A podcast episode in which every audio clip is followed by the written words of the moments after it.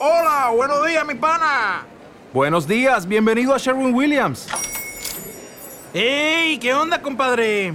¿Qué onda? Ya tengo lista la pintura que ordenaste en el ProPlus app. Con más de 6.000 representantes en nuestras tiendas listos para atenderte en tu idioma y beneficios para contratistas que encontrarás en aliadopro.com. En Sherwin Williams somos el aliado del PRO.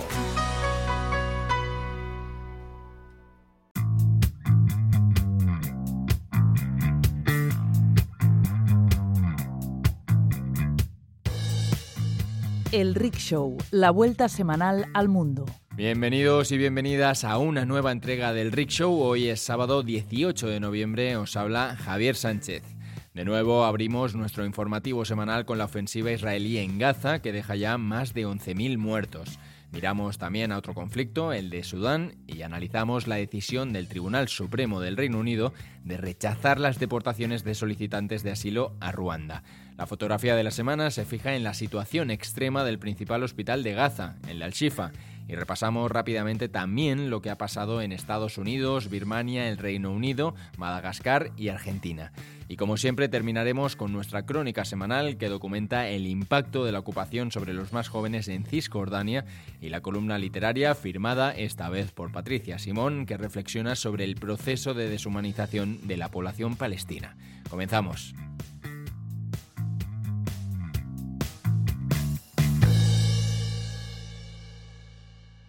El recorrido. Tres semanas después de la invasión terrestre de Gaza, las fuerzas israelíes han asaltado el principal hospital de la franja, el Al-Shifa. Israel asegura que bajo el hospital habría una red de túneles que servirían de base de operaciones de Hamas. Días después del asalto al hospital lanzado el miércoles, esta alegación aún no se ha podido verificar. Las condiciones en el hospital son trágicas, según su director Muhammad Abu Salmilla. En el centro están atrapadas miles de personas. Según distintas estimaciones, habrían entre 2.300 y 7.500 personas, entre pacientes, personal médico y personas que han buscado refugio de los bombardeos israelíes. Los médicos del hospital llevan días trabajando en condiciones extremas, sin electricidad, comida ni agua, lo que ha ocasionado la muerte de pacientes gravemente enfermos, entre ellos bebés recién nacidos. También el director del hospital de Indonesia, en el norte de Gaza, dijo a periodistas de la cadena Al Jazeera que el centro está totalmente fuera de servicio. Y mientras tanto, la población de Gaza, con solo un 10% de los alimentos necesarios ingresando a la franja desde el comienzo del conflicto, se enfrenta a la posibilidad inmediata de morir de hambre, según apunta el Programa Mundial de Alimentos. El viernes se detuvo la ayuda transfronteriza a través del paso de Rafah, que conecta Gaza con Egipto, ante la falta de combustible y el bloqueo de las comunicaciones en la franja. El alto comisionado de la UNRWA, Philippe Lazzarini, denunció que hay un intento deliberado de estrangular la labor humanitaria de la organización en Gaza, mientras los bombardeos continúan en el norte y sur de la franja. Escuchamos una de sus últimas declaraciones al respecto. Tengo que decir que la magnitud de la destrucción y las pérdidas es asombrosa, y esto está ocurriendo bajo nuestra mirada. Y mientras tanto, el número de muertos por ataques de Israel asciende a 11.240, según cifras difundidas el lunes por el Ministerio de Sanidad de Hamas en la franja. Entre ellas hay 4.630 niños y niñas. Y nos vamos ahora hasta otra guerra, la de Sudán, que esta semana ha entrado en su séptimo mes. Los combates entre el ejército y los paramilitares fuerzas de apoyo rápido que estallaron el pasado 15 de abril han obligado a 6,3 millones de personas a dejar sus hogares, según la Organización Internacional para las Migraciones. La gran mayoría, casi 5 millones, son desplazados internos procedentes sobre todo del estado de Jartum y de la región de Darfur. Se calcula que 1,3 millones de personas han cruzado las fronteras para buscar refugio en países vecinos. En la última semana los combates se han intensificado, especialmente en la región de Darfur, en el oeste del país, una zona clave en el poder que actualmente tienen las milicias paramilitares.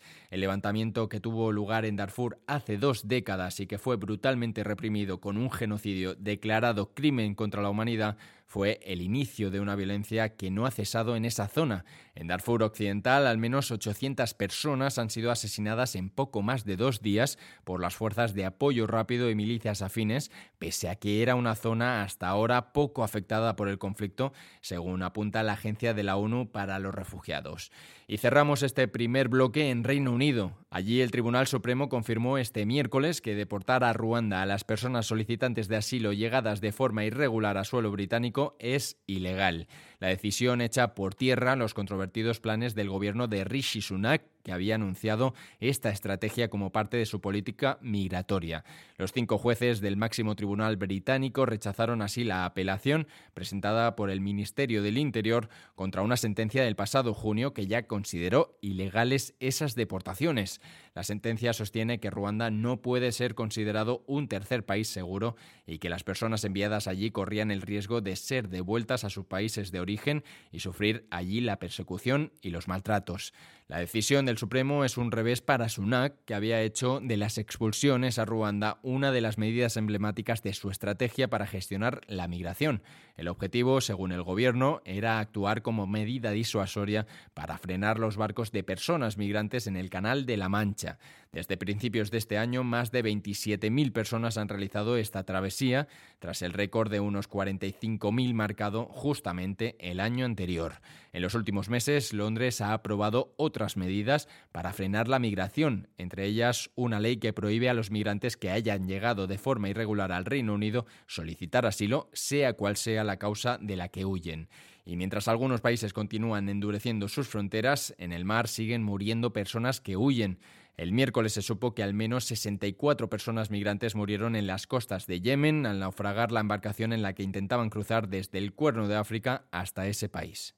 La imagen. La fotografía de la semana es una imagen difundida por personal del hospital Al-Shifa y muestra a bebés prematuros que han tenido que ser sacados de las incubadoras después de que el centro hospitalario se quedara sin suministro eléctrico. El combustible que alimentaba los generadores eléctricos se agotó el pasado fin de semana en medio del bloqueo, lo que obligó a detener las incubadoras. Al menos seis de los 39 bebés prematuros habían fallecido el pasado martes, mientras que la vida de la otra treintena corría grave riesgo según la información difundida entonces.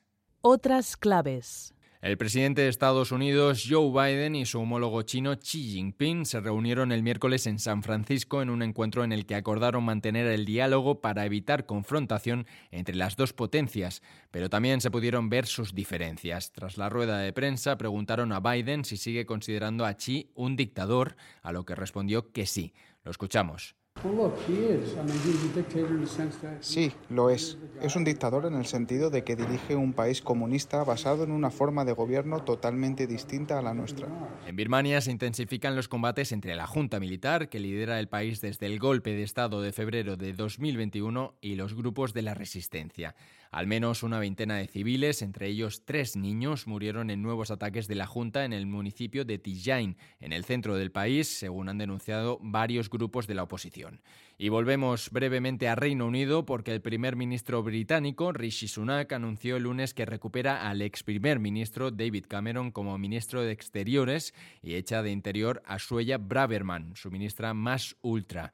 David Cameron, que dimitió en 2016 tras perder el referéndum del Brexit, ha viajado a Ucrania en su primera visita como jefe de la diplomacia británica.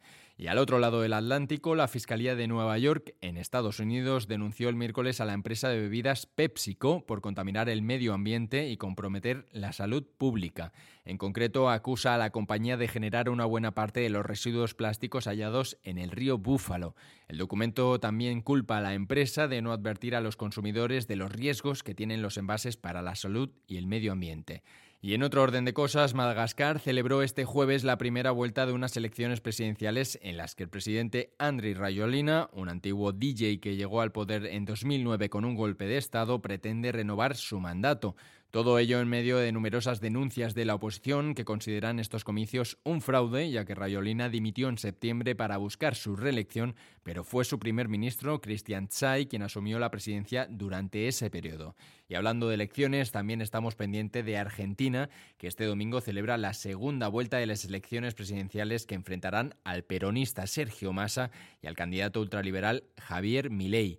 Aunque las encuestas están muy ajustadas, los últimos sondeos dan una ligera ventaja a Milei, un economista de 52 años que tiene una fe ciega en el libre mercado, niega el cambio climático y se presenta como un outsider. Si aún no lo conoces, te recomendamos que leas el perfil que publicamos hace tan solo unas semanas en nuestra web. Esta semana en 5W el fotoperiodista Víctor Cabo Baró ha documentado durante los dos últimos años el impacto de la ocupación israelí sobre los palestinos más jóvenes. Amenazas, redadas, desalojos, ataques. La población palestina en Cisjordania nunca ha tenido una vida fácil bajo la ocupación de Israel, pero en las últimas semanas la violencia se ha disparado. También los interrogantes. ¿Puede convertirse Cisjordania en el siguiente campo de batalla para Israel? ¿Qué cambios, si los hay, tienen lugar en Cisjordania mientras Gaza es masacrada? Esta selección de imágenes, comentadas en primera persona por el propio fotoperiodista, nos acercan a la realidad de los más jóvenes en un territorio dominado por la impunidad. Y para terminar, la periodista Patricia Simón firma la columna literaria que hemos publicado esta semana, en la que reflexiona sobre la deshumanización de los palestinos que el Estado de Israel ha promovido durante décadas y el silencio de Occidente. Para ellos, además, cualquiera que empatice con el dolor de los palestinos es una amenaza para su existencia que hay que aniquilar, escribe Patricia Simón.